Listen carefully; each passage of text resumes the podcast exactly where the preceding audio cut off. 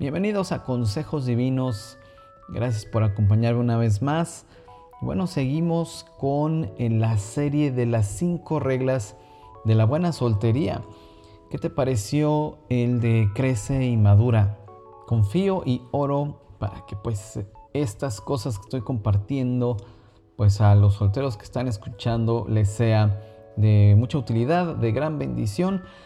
Y bueno, pues también para los no solteros, porque finalmente eh, pues son temas que podrían ayudarnos a todos, que nos podrían eh, bendecir a todos. Y este episodio voy a estar hablando de el servicio a otros, sirve a otros. Esa es la segunda regla de la buena soltería, sirve a otros de verdad que hemos escuchado tanto acerca del servicio, de servir, que de verdad estamos como vacunados eh, de esta palabra, como que ya no surte, eh, iba a decir no surte el efecto, pero lo que quiero decir es que no la entendemos en el amplio eh, sentido que tiene como un valor fundamental en la vida. Y aquí lo difícil es que nuestras culturas son profundamente egoístas, profundamente individualistas y es casi casi en contra de nuestra naturaleza el servicio, el pensar en nosotros tanto como pensamos en nosotros mismos. Y al ser esto algo que no es propio de nuestra naturaleza, es algo que se nos tiene que enseñar desde pequeños, que vamos aprendiendo desde pequeños. Pero, ¿sabes qué? Conforme vamos creciendo, perdemos la sensibilidad en cuanto a la importancia del servicio. ¿Y sabes por qué creo que olvidamos por qué el servicio es importante? Yo creo que lo que se nos inculca y sobre todo en la cultura mexicana, no sé si en general en la latinoamericana, pero lo que se nos inculca pues es hacer deberes. Claro, parte de la maduración, del crecimiento, pues es entender que tienes responsabilidades, que tienes obligaciones, que no todo es recibir, recibir, recibir, que es parte de lo que aprendemos como niños, parece que solo hay beneficios, pero conforme el niño va madurando, pues empieza a adquirir ciertas responsabilidades, ¿verdad? Ciertas obligaciones en casa. Bueno, pero no me refiero particularmente a eso. No estoy diciendo que los deberes o las obligaciones o las responsabilidades em, no sean el enfoque adecuado. Eh, algo que eh, decimos mucho en restauraministerios.org, pues es que el Evangelio tiene un énfasis en la responsabilidad personal. Cada persona se tiene que asumir como enemiga de Dios, como pecadora, como esclavizada a una realidad pecaminosa, ¿no? derivada de su naturaleza carnal. Y bueno, pues a partir de ahí vienen una serie de decisiones precisamente porque la persona asume su responsabilidad personal. Y, de hecho hasta es sano. Y hay diversos estudios psicológicos que eh, muchos de hecho que ponen el dedo en la llaga en cuanto a que hay personas que están cargando responsabilidades que no son suyas y por eso se encuentran enfermas pues mental y emocionalmente. Entonces, el asumir solo lo que es tu responsabilidad, pues bueno, también tiene este componente de, salud eh, importante. Pero lo que a lo que me refiero es que si nosotros enfatizamos el deber y la responsabilidad solamente, pero no el amor, entonces vamos a estar haciendo en, muchos aspectos un trabajo incompleto. Por ejemplo, algo tan sencillo como el em, cooperar con las tareas de la casa, que bien podrían ser enseñadas como una responsabilidad, ¿no? Tú ya puedes tender tu cama, tienes tu cama tú ya puedes lavar tu ropa, pues puedes usar la lavadora y hacerte responsable para lavar tu propia ropa o lavar los trastes en casa. Sí, todo esto es una responsabilidad, claro, y, para que haya un equilibrio entre pues beneficios y responsabilidades. Está muy bien, eso lo hemos escuchado, pero yo me pregunto si muchas de las cosas que vemos como una mera responsabilidad. Las vivimos, las compartimos, las enseñamos como parte de la expresión amorosa de cada miembro de la familia. O sea, por ejemplo, si enseñamos que lavar los trastes, que cooperar ¿no? Eh, en, los deberes del hogar, limpiando los platos y las eh, tenedores y las cucharas, etcétera, los cubiertos que usamos después de comer y que usan los demás después de comer. Es una muestra de amor a la familia, una muestra de agradecimiento eh, a mamá, papá, por la provisión, por el trabajo que implicó cocinar una comida, porque también debemos, es parte de la misma enseñanza, de que papá provea, nada más es una cuestión, sí es de responsabilidad, pero principal y eminentemente es una muestra de amor. Y cuando papá o mamá preparan comida, cuando ellos ponen en la mesa un platillo rico, pues eso también debe ser interpretado y enseñado como una muestra de amor. Y si los pequeños entienden esta, este amor que se da, entonces, claro, la, primera respuesta cuando decimos a, un pequeño que tiene que lavar sus trastes, digo, claro, en la, eh, por poner un ejemplo y en la medida, pues, también de la edad, de la madurez, en ese sentido, pues, física de lo que se puede hacer o no se puede hacer. Pero por, por seguir este ejemplo, si, si el niño entiende que hay una muestra de amor ahí en lo que se le pide, en lo que se le pide hacer, como el ejercicio de una responsabilidad. Entonces, esto cambia, puede cambiar realmente. Y hablo de los niños, pero realmente es algo que los papás, que los adultos tenemos que reaprender o aprender, probablemente en el caso de aquellos que, que no han visto la vida de esta manera. En otras palabras, tenemos que reaprender qué es el servicio, cuáles son las implicaciones en nuestras relaciones del servicio, de lo que entendemos por servicio. Y el servicio tiene que ser como respirar, tiene que ser una muestra de amor. Y si entendemos el servicio, los actos de servicio como muestras de amor, entonces vamos a tener más oportunidades para demostrar el amor que tenemos por las personas. Y esto impacta no solo a los pequeños, sino sobre todo a los padres que si los padres no tienen claro que el servicio es una muestra de amor, pues no se va a poder transmitir, no se va a poder inculcar esta idea, este concepto. Y saben que em, sí, sí encontramos muchos adultos que incluso están hasta cierto punto amargados, ¿no? Em, por, por, por llevar a cabo pues estas responsabilidades y obligaciones de las que estamos hablando, pero claro que empiezan a ser una carga cuando le quitamos el componente del amor al servicio, ¿no? En cambio, por el otro lado, cuando es un acto gozoso el servicio, cuando es un acto eh, de alegría, una muestra de amor, pues por supuesto que la dinámica cambia, la dinámica familiar, pero también en cada persona esto puede eh, verse de manera distinta, puede saborearse de manera distinta. Em, y, aquí la rutina es, a veces parece ser una, un enemigo a vencer, un obstáculo. Pareciera que es la rutina la que nos desgasta, la que nos empieza a robar el gozo, Em, es empezar a ver el servicio como una muestra de amor para entonces recuperar el gozo perdido. Pues hablando así a los solteros en general, pues yo los animaría, ¿no?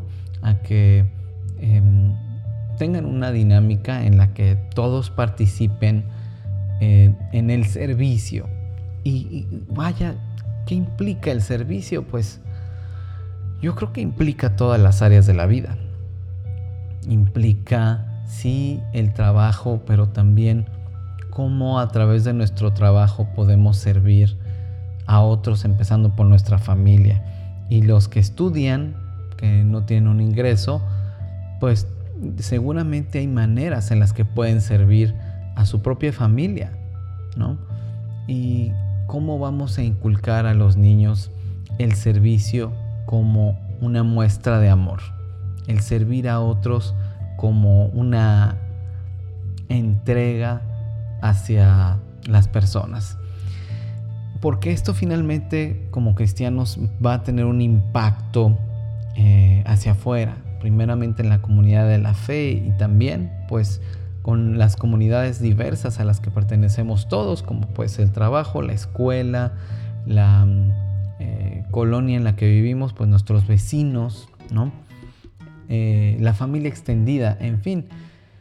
Em, el enfoque de servicio realmente es como, como leemos en la palabra, el pensar en otros, el interesarnos en otros tanto como nos interesamos en nuestros propios problemas. Esto de entrada es algo que está arraigado en el corazón. No nada más es un concepto diferente de servicio, es una actitud que hay que cambiar en el corazón. Para que alguien cambie una actitud egoísta, que es, digamos, la actitud predeterminada en el ser humano, pero para que alguien cambie una actitud egoísta en otra persona, pues directa o indirectamente, esa misma persona tuvo que haber cambiado su propia actitud de egoísmo a una de servicio. En, el podcast, pues también acabo de publicar uno que habla sobre el individualismo en la iglesia. Eh, es, todo un tema porque estamos hablando de amor, pero también estamos hablando de servicio.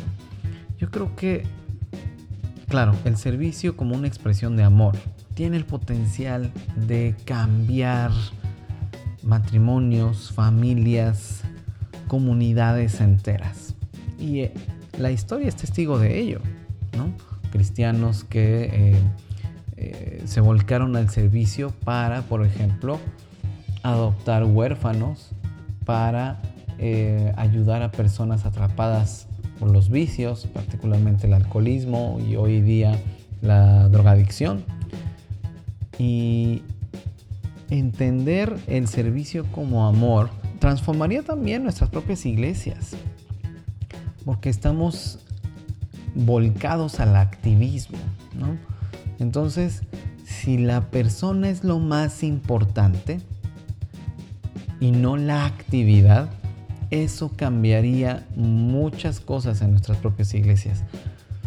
El servicio como manifestación del amor tiene que ser resultado de un, corazón transformado, de una mente renovada por el Evangelio. Y también por eso en las iglesias hay, hay problema por eh, animar a las personas a servir a otros muchas veces pues a través de ministerios, a través de cargos, em, pero cuando el servicio es una prioridad es porque hay amor hacia otros. Claro que cuando no hay servicio, cuando no hay esta actitud, que también es una actitud más bien un reflejo del carácter del cristiano un reflejo de cómo piensa alguien, de cómo es alguien. Es eh, imposible dejar de pensar en Jesús, en que Jesús dijo que Él vino a servir. es increíble eh, solamente eh, imaginar que Dios encarnado tenía un propósito muy especial. Que bueno, pues sí, reconciliar consigo al mundo, empezando por su pueblo, pero el que en su naturaleza haya estado servir, dice mucho del carácter de Dios y, y, es un carácter que nosotros también tenemos que imitar. ¿Qué sería lo opuesto al servicio? Lo opuesto al servicio sería el orgullo, que por cierto es pecado. ¿Y el orgullo qué es? El orgullo es tener una, un concepto de nosotros más alto del que deberíamos tener. Es lo opuesto a la humildad. Y el orgullo, la lógica del orgullo es, ¿por qué voy a servir a esta persona? Esta persona, ¿qué méritos ha hecho hacia mí? ¿Qué le debo a esta persona como para hacer actos de servicio en su favor? ¿Esta persona merece ser servida? ¿Merece actos de servicio, actos de amor, actos en los que yo demuestro una preocupación hacia esta persona? una atención. De hecho, muchas veces servimos a personas que mm, no amamos, pero sentimos un respeto o a lo mejor tienen una posición de autoridad hacia nosotros y entonces les servimos porque queremos quedar bien, porque tenemos una consideración hacia esas personas. Y eso es interesante porque a veces este servicio tiene que ver con una relación de autoridad, una relación de sujeción de alguna manera.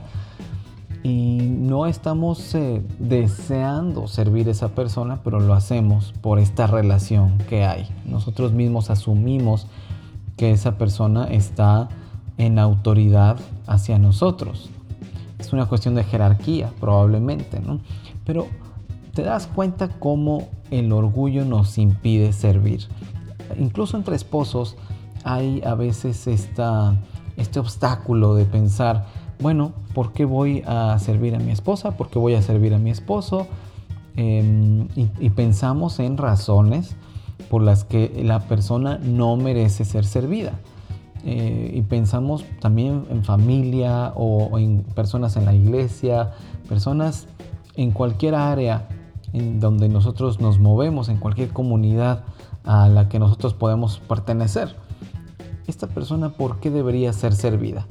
Uf, ahí es donde de verdad podemos darnos cuenta de la necesidad del servicio porque tener un corazón servicial significa tener un corazón que no es orgulloso. Un corazón que no es orgulloso no piensa en si la persona tiene méritos o no para ser servida un corazón servicial, un corazón transformado por Dios para servir. Piensa en que eh, somos hechos a la imagen de Dios y eso implica reconocer que Jesús vino para servir. Entonces, si yo soy creado, fui creado a la imagen de Dios y soy creado en mi nueva naturaleza espiritual, una naturaleza espiritual creada a su vez a la imagen del carácter de Cristo.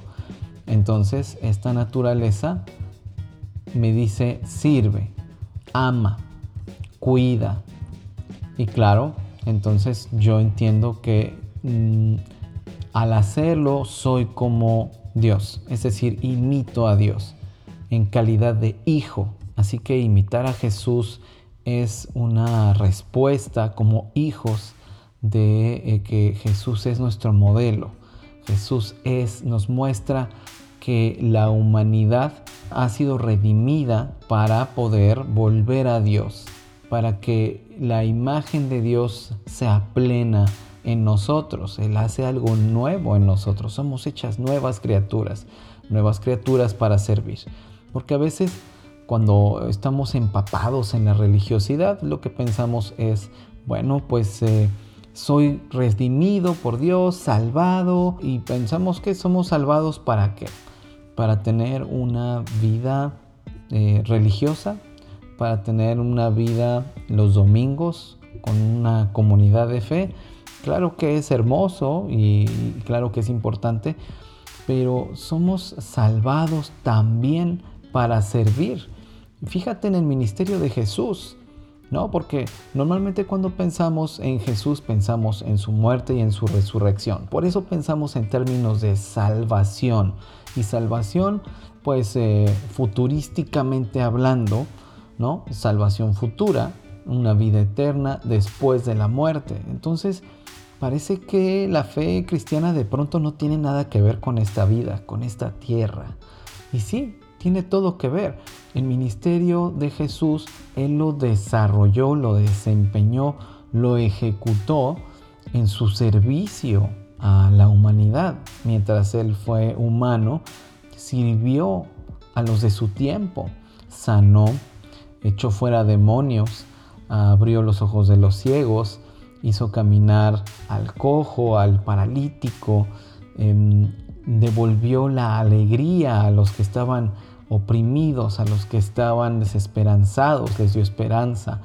Y literalmente da una nueva, un nuevo propósito a aquellos que estaban oprimidos, prisioneros, encarcelados, literalmente por su pasado, pero también por, eh, por los vicios, por la amargura, por la falta de perdón, el odio, el resentimiento, probablemente por la culpa, porque nos han dicho que Dios no quiere nada con nosotros, ¿no? Jesús sirvió a su generación y nos dio un ejemplo muy claro de cómo hacerlo. Esa es la iglesia, la que sigue anunciando que el reino de los cielos se ha acercado, porque sirve a los de su generación. Claro, no nada más en un ministerio oficial en, la congregación, sino en donde se encuentra. Tú y yo somos iglesia, todos los que hemos creído en Jesucristo, en esta muerte y en esta resurrección.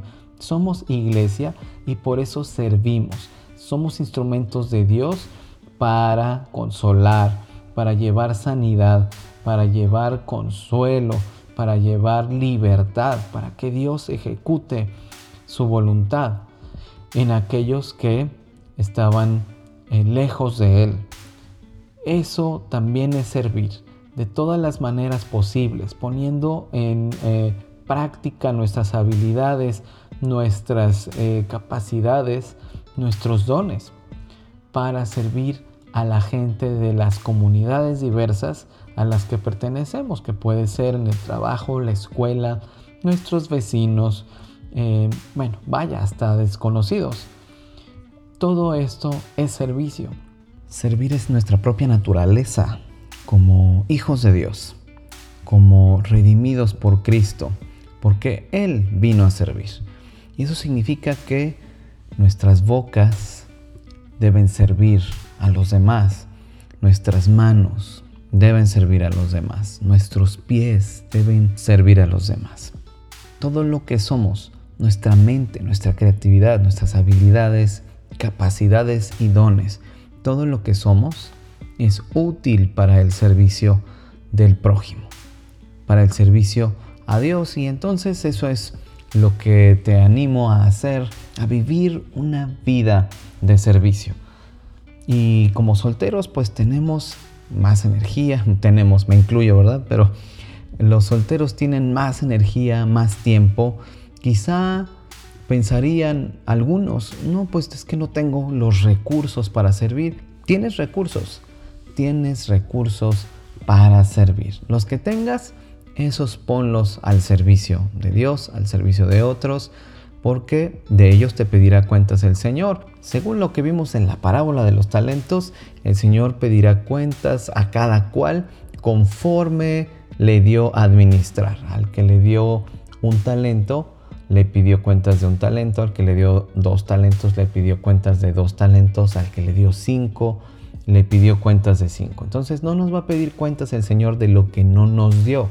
En la etapa de tu vida en la que te encuentres, eso ponlo a trabajar, lo que tengas, lo que Dios te haya dado a administrar. Gracias por acompañarme en este episodio, que Dios sea contigo y hasta pronto.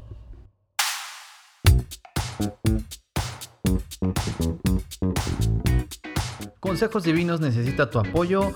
Ve a restauraministerios.org, diagonal donaciones y envíanos tus aportaciones para seguir sonando. Seguimos en contacto en Efraín-Campo en Twitter, en Restaura Ministerios en Facebook o escríbeme a contacto arroba restauraministerios.org. También te veo por allá en mi blog.